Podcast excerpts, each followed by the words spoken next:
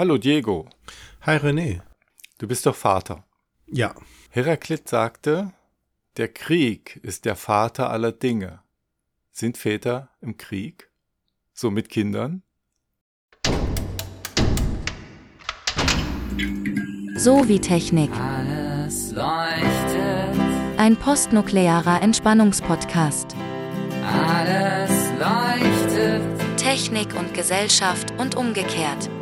Die Zukunft strahlt.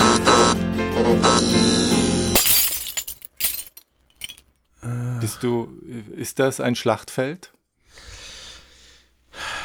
Dein Seufzer soll die Antwort sein, denn es geht ja heute nicht um Kinder, sondern es geht um Krieg. Heute ein bisschen um Militär. Oh, Und okay. den Weltraum. Das ist dein Thema? Bist du nicht im Krieg so mit Russland? Nein, ich persönlich natürlich nicht. Ist Ja. nicht. Also, es geht ja nur bedingt jetzt um Krieg. Es geht ja hauptsächlich um den Weltraum. Und da gibt es die Haltung oder die Ansicht und vor allem in Filmlandschaften, Militär sei der Innovationstreiber. Du hast dann, da wird so genannt, naja, so Exoskelette und Drohnen. Mhm, ja. Und im Film Armageddon, wenn du dich erinnerst, da gibt es ja auch so eine ganz pa pathetische Rede des Präsidenten, wo er so sagt, auch den Kriegen verdanken wir den Fortschritt, um jetzt den Asteroiden mit Atombomben aufhalten zu Ach, können. wirklich? Okay. Hm. Naja, ohne Atom, da wollen die ja mit Atomwaffen. Ah ja. Mhm. Den, und wenn keine Atomwaffen existiert hätten, Mhm. wäre der Film so ausgegangen, dass die nur gefilmt hätten, wie der Planet äh, zerstört wird. Ja, ich meine, man muss natürlich auch noch an Bruce Willis denken. Also ohne Bruce Willis wäre es natürlich auch nicht gegangen. Ja, da hast du recht. Ja. Und da gibt es jetzt zwei konkurrierende Positionen in der Militärforschung oder Innovationsforschung, was den Einfluss von Militär auf Innovation hat. Da gibt es die Spin-off-Theorie, die sagt eben, wir kriegen dadurch Exoskelette und Drohnen und sowas oder Teflon. Das muss es uns wert sein, dass da auch mal so ein Krieg stattfindet, weil Ach. äh, Ich dachte, das wäre Raum, das wäre reine Raumfahrt. Teflon. Raumfahrt, naja, gut, da habe ich jetzt was durcheinander gebracht. Okay. Ähm, und dann gibt es die andere, die sagen, du musst aber dagegen rechnen, die Rüstungsausgaben, die du ja, das ist ja eine Abzugstheorie dann, du musst die Rüstungsausgaben, die du hast, die kannst du ja nicht in irgendwelche guten Zwecke oder Forschung investieren. Also rechnet sich das überhaupt nicht. Die Spin-offs, die, die kosten, wenn du die Rüstungsausgaben gegenrechnest, viel mehr, als wenn du die Rüstungsausgaben in, in, in friedliche Innovation steckst. Da kriegst du vielleicht was anderes raus, aber auch wertvolle Sachen. Also die sind konkurrierend. Welche würdest du vertreten? Es kommt immer sehr darauf an, Ah. in welcher Zeit wir uns jetzt gerade befinden. Ich, also, Ich habe ja geforscht Ja. Mhm. dazu okay. und habe herausgefunden, dass jemand schon geforscht hat dazu. Nämlich Klaus Schrader in den 80ern hat das analysiert. Und jetzt darfst du nämlich raten, was er herausgefunden hat. Was ich verlinke seine, seine Ergebnisse. Okay, sag, sag mir nochmal, was, was, was steht genau zur Auswahl? Also was sind sozusagen die zwei? Ja, äh, die eine Auswahl ist, wir haben Spin-off-Effekte, Mhm. äh, dass durch die Forschung, du tippst doch bestimmt heimlich, ich höre genau zu. nein, nein, nein. Na gut, äh, dass wir, dass die Forschung von Militär Ja. Für die Zivilbevölkerung auch positive Effekte hat, weil dort Sachen erfunden Auch, werden, die du okay. zivil einsetzen kannst. Ja, okay. Mhm. Und die andere? Die andere ist, die kostet aber so viel, diese Forschung, Mhm. Ja. dass es sich nicht rechnet. Okay, ja, Äh, verstehe. Ja.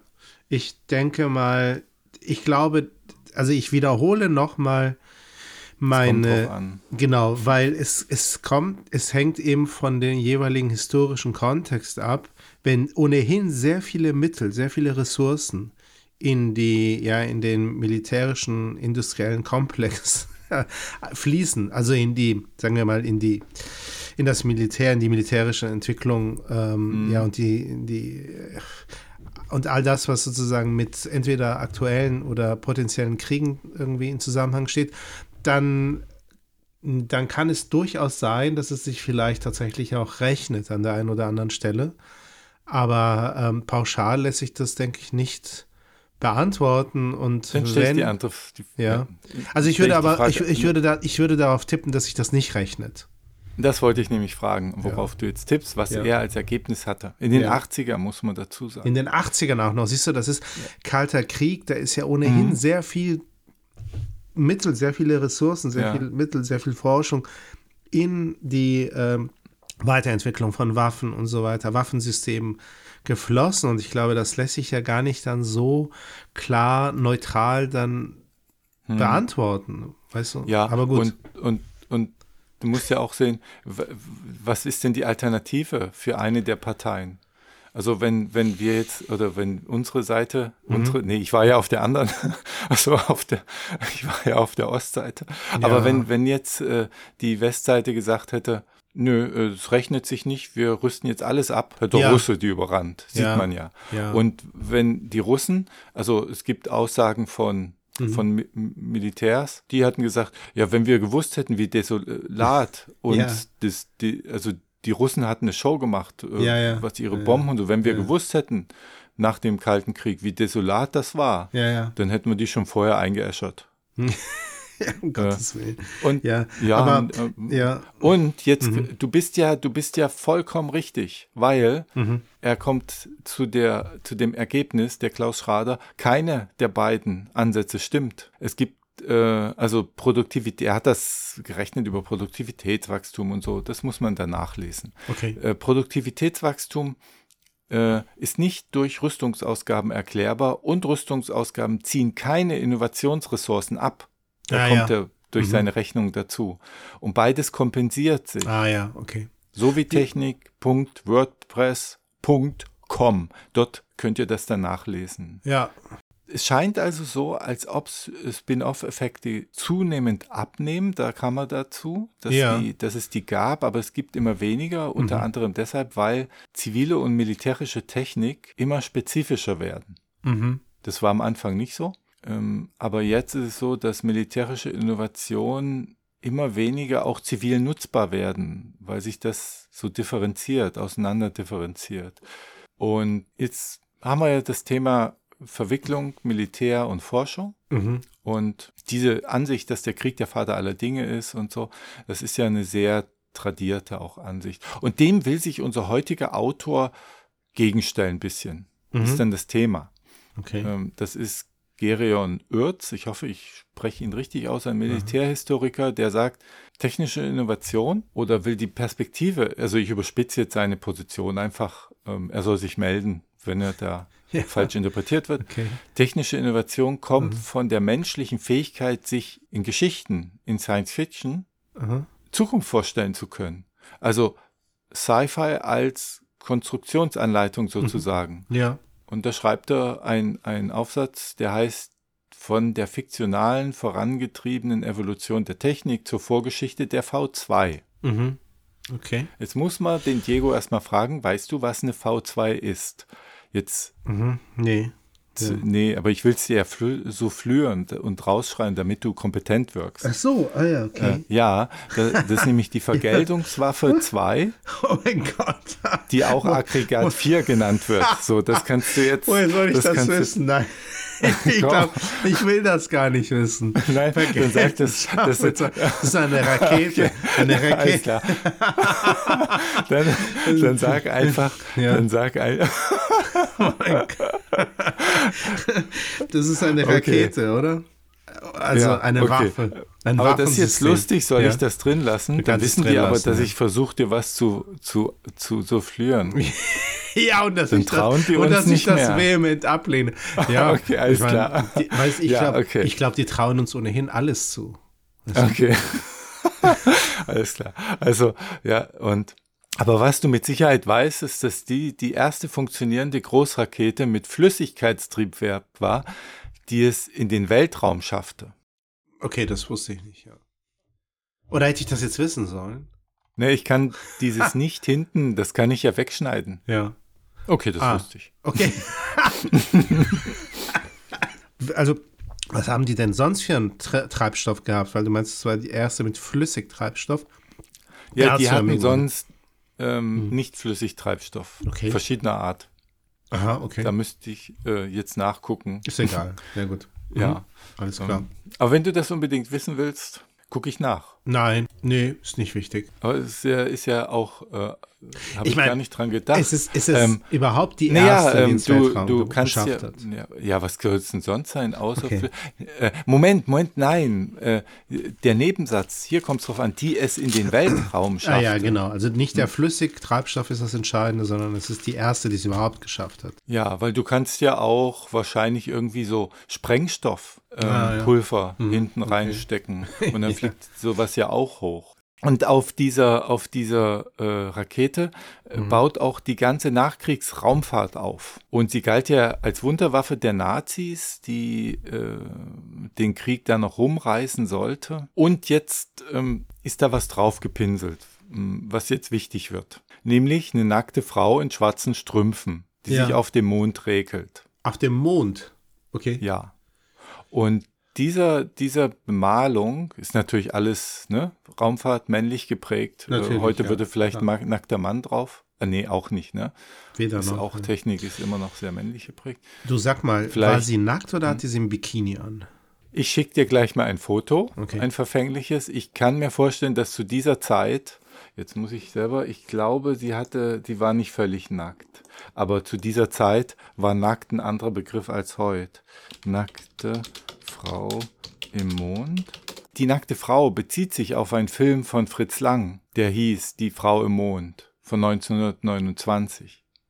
Mhm. Und das wird von unserem Autor heute als Anlass genommen, zu sagen, ja, guckt mal hin, das, was ihr jetzt als Startschuss nehmt, das hat ja Vorbedingungen und die müssten wir uns mal angucken. Und das war einer der letzten deutschen Stummfilme und Auslöser einer Raketeneuphorie, die dann zu diesem Aggregat 4 erst führen konnte. Und darüber will ich mal ein bisschen reden, so heute. Äh, will ich dir ein bisschen berichten. Ja, also über den Zusammenhang von Science Fiction und Technikentwicklung oder Über die Geschichte eigentlich. Okay, ja. Äh, wen, weniger über die Diskussion, das müssen wir anders mal machen. Mhm. Über die Geschichte vom, ne, von dem Aggregat 4, äh, die er erzählt, um zu zeigen, die, welche Bedeutung diese, diese fiktive Innovationskraft hat, diese, diese Vorstellungsmöglichkeit von Menschen, sich die, die Zukunft vorzustellen. Und das hat die Gestaltungskraft. Und er vertritt, das hat sie viel stärker als jetzt die Notwendigkeit, militärische Waffen zu, zu kreieren, die dann wieder auf die Zivilbevölkerung zurückwirken positiv. Also auf die, auf diese nicht schießen, auf die Zivilbevölkerung, auf diese schießen hat es natürlich dann keine positiven Effekte. Ja, okay. Das muss man auch eigentlich reinrechnen. Da denkt keiner so richtig dran, oder? Die Waffen werden ja auch verwendet. Also wir sagen jetzt, naja, Militärforschung und hat doch Neg äh, Nebeneffekte, weil das die Innovationskraft steigert, aber es wird ja jemand totgeschossen damit. Das rechnet man gar nicht rein. Ja, richtig, genau. Du hast völlig recht, natürlich. Ja, klar, das muss man. Ich wollte dich daran erinnern, dass äh, bei einem der Podcasts, die wir mit ähm, Claudia Muhl hatten, Mhm. sie ähm, darauf hingewiesen hat, dass ähm, es natürlich schon einiges an Forschung gibt, ähm, die, die eben genau dieser Frage nachgeht, welchen Einfluss Science Fiction auf Technikentwicklung und Innovation hat. Ähm, de- den, den sie ja, also die Science Fiction offensichtlich hat, ja, und in welchem Mhm. Ausmaß darüber ähm, lässt sich durchaus äh, vernünftig ja forschen und, und äh, das ähm, ist auf jeden Fall eine ja lohnenswerte Frage, ja, und eine Fragestellung, Claudia der, sich herholen. lohnt. Unbedingt, ja. Das wäre natürlich cool. Ich habe sie ein bisschen aus den Augen verloren, obwohl sie äh, neben mir im Büro arbeitete, fast im, im Nachbarkomplex plötzlich. Aber jetzt ja nicht mehr, ne? Jetzt nicht mehr. Ähm, aber ich könnte sie ja mal versuchen zu reaktivieren. So. Sie hatte sich äh, interessiert gezeigt, aber es hatte sich dann durch Umzüge meinerseits dann nicht so. In dem Film wurde übrigens, kleiner Fun Fact, auch der Ja. Countdown erfunden. Den gab es vorher nicht. Oh ja, okay.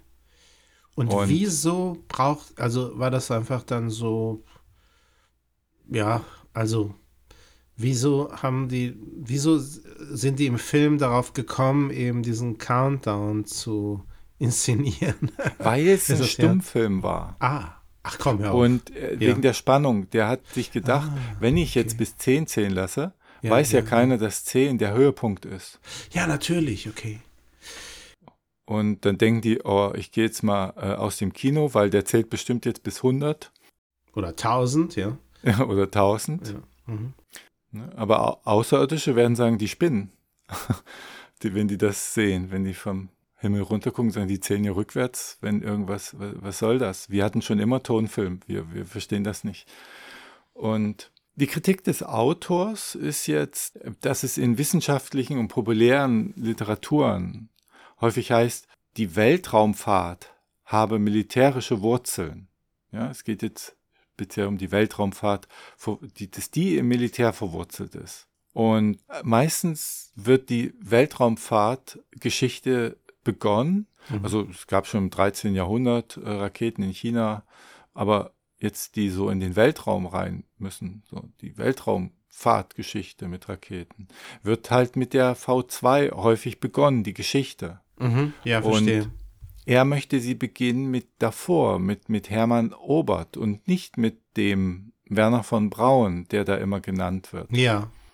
Und Hermann Obert ähm, und dem Verein für Raumschifffahrt, VFR, das sind Sachen, die weiß man eigentlich nicht. Nee, Ich habe davon auch noch nichts gewusst. noch nie was von gehört, ja. Und die Geschichte beginnt ja romantisch. Okay. Wolltest du, wolltest du noch was zwischenfragen, bevor ich hier... Ja, nur ganz kurz, dieser Verein, der, der ist dann in Deutschland gegründet worden und den gab Mhm. es dann schon Anfang des 20. Jahrhunderts, oder? Ja, äh, in den 20, Mi- Ende der 20er. Mhm. Ja. Und die Geschichte beginnt jetzt romantisch mit dem Traum vom Fliegen. Und der ist kulturübergreifend, sagt er. Der, den siehst du überall. Und historisch hat man sich da erstmal am Vogelflug natürlich orientiert.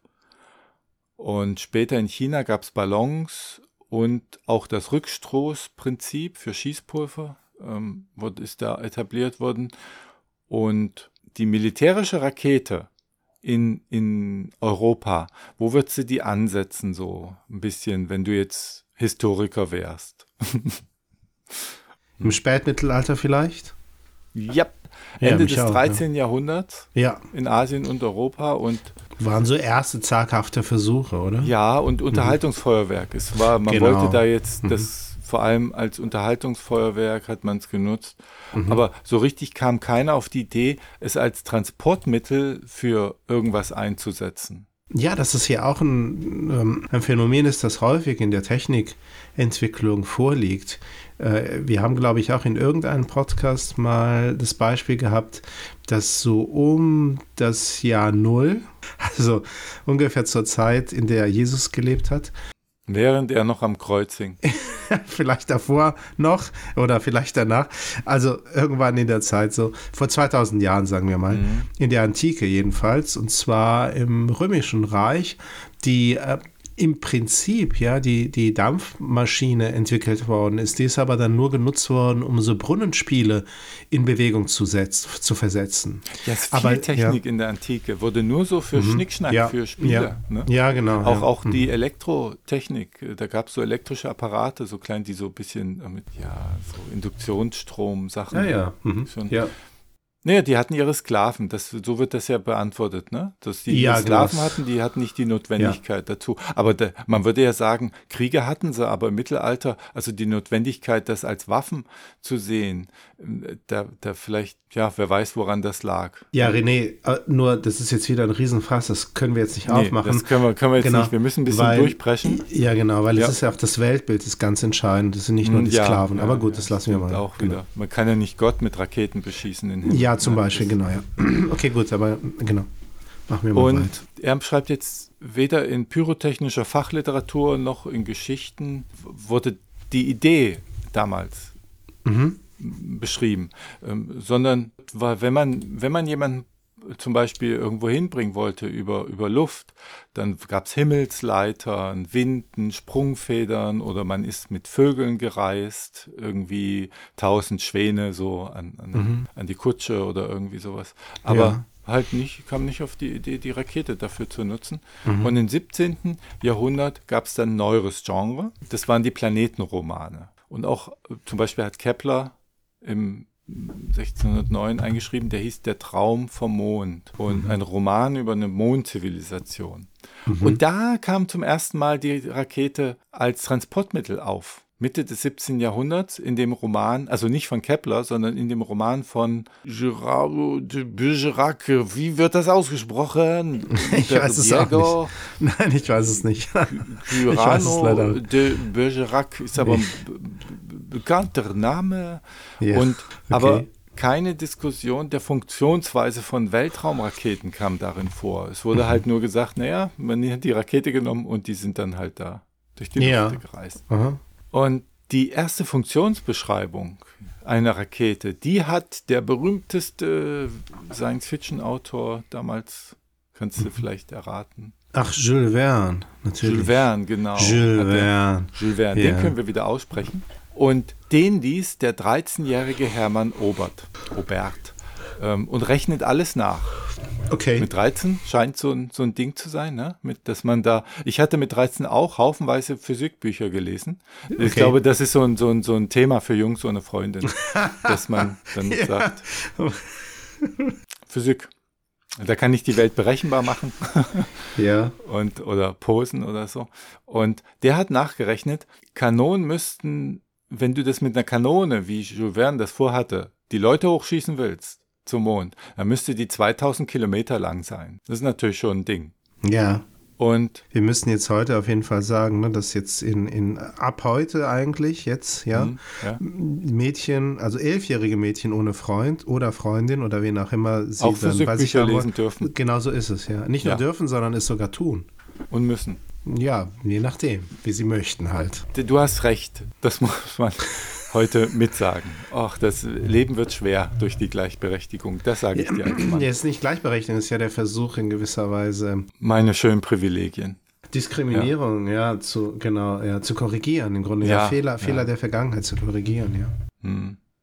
Naja, solange es nur die Sprache ist und sich nichts an den, Ja, es an den es- tatsächlichen Gesellschaften, bin ich, ja, soll's doch, soll, soll, möchte ich das doch unterstützen. Aber es ist eben der Punkt, es ist nicht nur die Sprache, sondern es, es sind halt die Narrative, ja, in dem Moment, wo Mhm. Ja, du das so ja, erzählst und das dann vielleicht elfjährige Mädchen hören, fühlen sie sich Mhm. ausgeschlossen und kommen dann erst gar nicht auf die Idee, dass das für sie ja auch eine Str Strategie sein könnte, um mit ihrer, um mit ihrer, wie soll ich sagen, um zu sublimieren, ja, so, um halt eben ihre, ihre, ihre Libido zu kanalisieren in, in kulturelle Tätigkeit. Ja. Sehr gut, dass du das auf, äh, dass du von 13-jährigen Jungs auf vier- äh, 11-jährige Mädchen geswitcht hast, weil die sind ja wirklich äh, statistisch zwei Jahre früher entwickelt. Das heißt, wenn die beginnen mit, mit, mit, mit Physikbüchern, dann bitte mit elf. So, Ja. jetzt müssen wir, sonst schaffen wir es dann zeitig. Bislang dachte Das müssten wir auch dekonstruieren, aber gut, egal. Jetzt mal weiter. Okay. werden wir nicht Bis, fertig. ich Ja. meine, Leute, die uns hören, die wissen ja, um, also die, die, die, die glaube ich, können sich erschließen, wie wir das meinen. Gut. Bis dann, also bisher dachte man, äh, Raketen seien untauglich für den Weltraum, weil äh, dort keine Luft herrscht und du keinen Rückstoß hast ohne Luft. Da ist ja nichts, denkt man. Ja. Und kein Rückstoß, wie soll da eine Rakete vorankommen können? Die kann gar kein, es geht nicht. Die Ja. hat keinen Antrieb dann. Und Aubert sagte, das geht trotzdem. Und der Mensch könne da mitreisen und hat dazu dissertiert. Und die Dissertation wurde abgelehnt. Und hier, liebe Studierenden von Diego, wenn ihr eure Dissertation ablehnt, es gibt Hoffnung. Habe ich dir von der Dissertation erzählt, die tatsächlich abgelehnt worden ist, äh, en- Ende der 90er, von jemand, der an der, an der FU in Berlin promovieren wollte, in der Soziologie zum Thema die ähm, westliche Zivilisation, also die Kultur des Abendlandes, am Ende des 20. Jahrhunderts zielt auf das Verlassen der Erde. Das ist abgelehnt worden. Dann, äh, das stimmt, das ist eine Parallele. Wenn der Zeitgeist äh, nicht stimmt, dann kannst du mit deiner Dissertation nicht, nicht greifen. Nein, genau. Aber er hat es dann als Buch veröffentlicht. Also nicht der, also der, Rob, äh, der Obert, Mhm. nicht der, okay. den, den du meinst. Vielleicht der ja auch, das weiß ich nicht. Vielleicht. Und der hieß die Rakete zu den Planetenräumen. Und das Aha. wurde von Arthur C. Clarke Oh, ein, okay. ein, äh, gelobt, einem Ach, wirklich? Okay. dem Science-Fiction-Autor, Ja, ja. und sagte, einer der wenigen Romane, die die Welt verändert haben. Okay. Kam 1923 raus, der Roman. Und da prognostizierte der Obert, dass Raketen den Weltraum erreichen können, obwohl alle sagten, das geht nicht, kein Rücksturzprinzip, und halt Menschen damit reisen können. Kühne, kühne Behauptung, ja. Eine kühne Vision, ja. Äh, ach so, was auch interessant war, dass er jemanden beauftragte, der eine populärwissenschaftliche Version dieses Buchs schreiben sollte noch und sich beide gleich gut verkauften. Beide hatten die gleichen Verkaufs. Fand ich einfach statistisch interessant, weil man äh, dann überlegen will, wie man diese Daten zu interpretieren hat. Weil der dumme Mensch denkt ja jetzt so, ach, das einfache Volk, das brauchte damals keine Vereinfachung, Mhm. ne, wie heute. D- Ja. Heute hätte sich das populäre Buch viel besser verkauft Ja, als, ja. als das Wissenschaftler. Also braucht es gar kein. Aber ich denke, nein, das zeigt, dass die Normalbevölkerung gar nicht so interessiert war an Wissenschaft. Das wäre auch noch eine Interpretation. Ja, klar, Sonst hätten die sich genau. das Ja. Buch ohne Formeln gekauft, weil es nicht plausibel ist, dass bei gleichem Interesse der Bevölkerung, die sich mathematisch nicht so auskennen kann, ähm, sie so. Ne? Aber äh, das mal am Rande. Er findet dafür keine Geldgeber für, für Raketenexperimente und guckt halt so als Lehrer eines Gymnasiums dann irgendwann aus dem Fenster und da läuft eines Tages wer vorbei? Fritz Lang, Ende der 20er. Okay. Und der sucht da jemand, der ihm eine Raketenattrappe baut. Und ist von der Vorstellungskraft von, von dem Hermann Or Orbert wahnsinnig beeindruckt. Und dann überlegen sie sich zusammen, und jetzt äh, Frage an dich als Marketing-Experten, was Ja. wäre eine gute Werbemaßnahme für einen Film, wo eine Rakete vorkommt? Die, äh, wie auch immer, nackte Frau auf die, auf den, auf die Rakete. drauf? Nackt, äh, gut, äh, das schlägt alles, aber es gibt Okay. noch mehr. Ich sag's Okay. dir, eine richtige Rakete zu bauen, die in den Weltraum fliegt. Das haben die sich davon- nämlich gedacht. Ne? Okay, haben sie ja, gesagt, verstehe. ja, äh, Mhm. was pfeif auf die Attrappe, wir brauchen gleich die ja. richtige, ja. Okay, Wahnsinn. Stell dir vor, die hätten das bei Jurassic Park so Ja, gemacht. ja. So, hier im Film und hier ist der echte Dino. Ja, ja. Ach komm, hör auf. Und dann haben sie die Rakete gebaut, ja? Der, wenn Roland Emmerich den Podcast jetzt hört, dann sagt er sich, oh, beim nächsten Mal Ja, baue ich jetzt. auch irgendwas ganz. der, der nächste Film zum Mars, dann sind wir auch schon dort. Also, Ja, ja. Und ja, und bezahlen sollte das die UFA damals, die äh, aber fast so äh, durch Fritz Lang schon fast pleite war, durch den Metropolis-Film. Und jetzt wissen wir auch wieso, weil Fritz Lang das, was er als Werbemaßnahme immer gebaut hat, was Mhm. er auch verfilmt, also hatte er die Stadt Metropolis wahrscheinlich irgendwo richtig nachgebaut. Ja, ja. und ja, nicht ja. nur Attrappen. Ne? Ja. So, also, und die UFA spekulierte aber darauf, dass sie dann in der Raketenproduktion mitmischen kann als Film. Und da- Und da hat sich 30 Prozent der Abteilung an allem Kram, was auf Obert Expertise zurückgeht, sichern lassen und wollte auch wollte Film- und Weltraumunternehmen werden. Und der Vertrag würde eigentlich laufen bis 2020, hätte er, aber dann kam halt äh, Krieg und so und dann ist natürlich alles ähm, vertraglich ein bisschen schwieriger. Ja. Und der Film wurde, huch, wie kann es bei äh, einem Fritz Lang-Film anders sein, nicht in geplanter Zeit fertig. Und auch die Rakete noch nicht. Und auch hier sehen wir, erinnert dich das wahrscheinlich ans Scheitern, ne? ja. Weil das Raketenprojekt, sage ich mal, ist gescheitert. Mhm. Ja, Okay. der Film ist ja nicht gescheitert, aber die haben das nicht geschafft, eine richtige Rakete. Und Robert, äh, Robert prognostizierte, aber in 10 bis 20 Jahren haben wir sie. So. Mhm. Also, Ja. dann gab es Nachwehen. Mhm. Der Raketenversuch, äh, Versuche allgemein im Filmbusiness, die sind gescheitert, aber die setzten, sagt er jetzt, eine suggestive Bilderkraft in die Köpfe der Menschen. Oder du würdest sagen, ins Soziale irgendwie. Ne? Mhm. Wir wollen ja, Ja. Köpfe, Köpfe und die sind ja für uns leer. Ja. Gehirne existieren nicht. Ja. Haben wir in einer anderen Folge ausführlich Ja, richtig. äh, bewiesen. Ja. Und das befeuerte dann die Diskussion. Was aber funktionierte, war natürlich, das wirst du wissen, Oberts Erfindung der Kegeldüse. Ja, Das natürlich. ist eine die Brennkammer für Flüssigtreibstoff. Klassiker, ja. Mhm. Ja. Und auf die stößt dann der junge Werner von Braun. Und dann entsteht die spektakuläre Weltraumfahrt in Deutschland. Und die Militärs werden aufmerksam. Der Erste Weltkrieg, die Nachwehen hatten, Versailler Vertrag, der verbot schwere Waffen, aber nicht die Weltraumfahrt. Deshalb haben sich dann die Militärs so ein bisschen, haben gesagt, naja gut, wir können ja Weltraumfahrt da ein bisschen was reißen. Okay. Mhm. Um die Geschichte jetzt abzuschließen. Die Geschichte zeigt, finde ich, beziehungsweise der Autor. Und da habe ich ein Zitat von ihm. Die Idee einer Kannibalisierung der zivilen Weltraumfahrt durch die deutschen Militärs, sagt er, unterschlägt eine wesentliche Triebfeder technischer Innovation, nämlich unsere Vorstellungskraft angetrieben von der Fiktion vorangegangener Technik, ja, so Pfadabhängigkeit. Und äh, noch ein, zum Abschluss eine Frage. Die Frau, warum sa saß sie auf einer Mondsichel und nicht auf dem runden Mond? Ja, weil die besser sitzen konnte. Ja, genau. klar.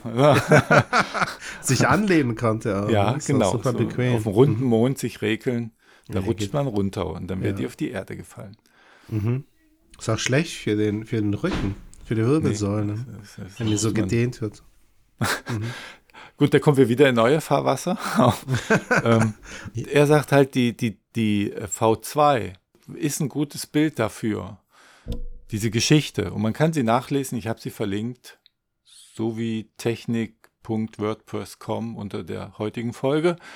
Diese Geschichte versinnbildlich halt diese Verbindung von Vorstellungskraft und Fiktion. Aus dem Film von Lang ist die Weltraumforschung angestoßen worden durch die Suggestionskraft. Und dann wurden Militärs darauf aufmerksam. Und nicht die Militärs haben gedacht, wir müssen jetzt was Innovatives machen, wo wir die Leute äh, mit Raketen beschießen können. Wobei man heute sagen muss, gerade die US-Militärs, die machen ja sehr viele Filme auch, ne?